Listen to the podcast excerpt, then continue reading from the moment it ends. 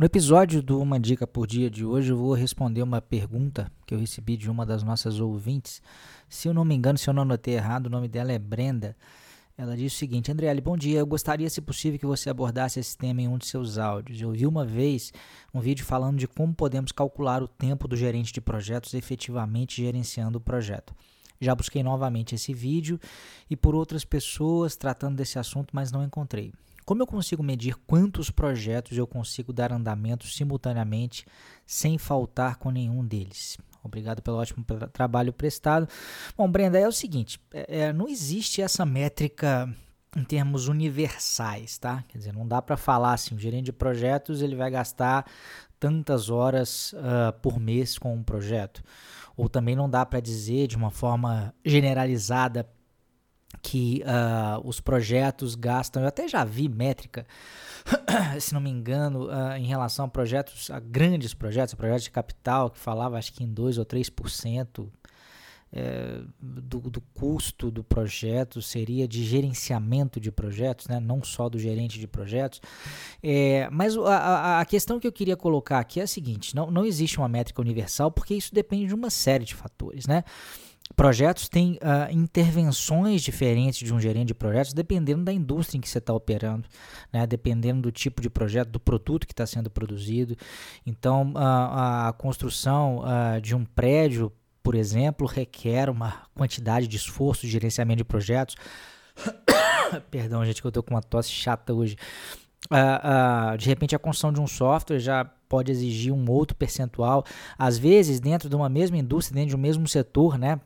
Se você estiver trabalhando com engenharia, por exemplo, empresas diferentes, dependendo da forma como elas dividem, dividem o trabalho do gerente de projeto, ou como associam trabalho a ele, né? Quer dizer, o que, que o gerente de projetos é efetivamente responsável por fazer.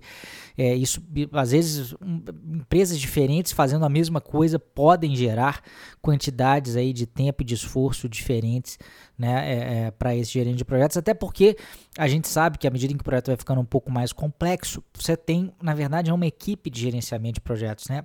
As atividades elas são uh, divididas entre mais de uma pessoa. O gerente é o responsável final pelo projeto, mas pode ser que algumas tarefas sejam realizadas por outras pessoas que o auxiliem. Né?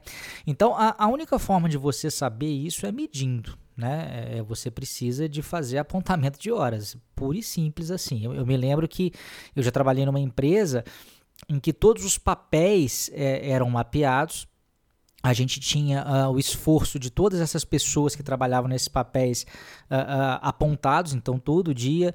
Quer dizer, eu lembro que numa época eu cheguei a trabalhar em, em, duas funções no mesmo projeto. Eu tinha a função de gerente de projetos e tinha também parte do meu tempo associada à função de analista de requisitos. Então, na minha cabeça lá eu tinha que separar, né, num determinado, claro que esse apontamento tinha que ser feito no mesmo dia.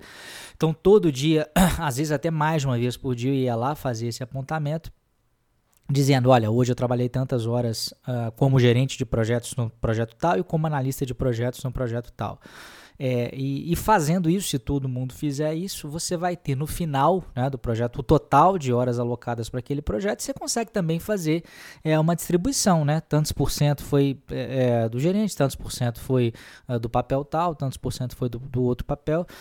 Aí você consegue ter uma noção, inclusive, de, de percentual disso em relação a, ao esforço total, custo total. Dá para dá tirar uma, uma, uma série de métricas aí, né? Então, a minha, minha sugestão é essa. É, tem uma estrutura de medição, se, se a sua empresa tiver um escritório de projetos e puder te auxiliar nisso aí, né? Para isso já poder ficar como base histórica para a empresa e também, de repente, eles te darem algumas dicas de como fazer essa medição, pode ser algo interessante. Mas é, já te digo de antemão, não faz sentido ter um número genérico uh, uh, para projetos de modo geral, porque isso varia demais e a carga, o esforço gasto no gerenciamento de projetos também varia demais. Tá bom? Grande abraço e até a próxima.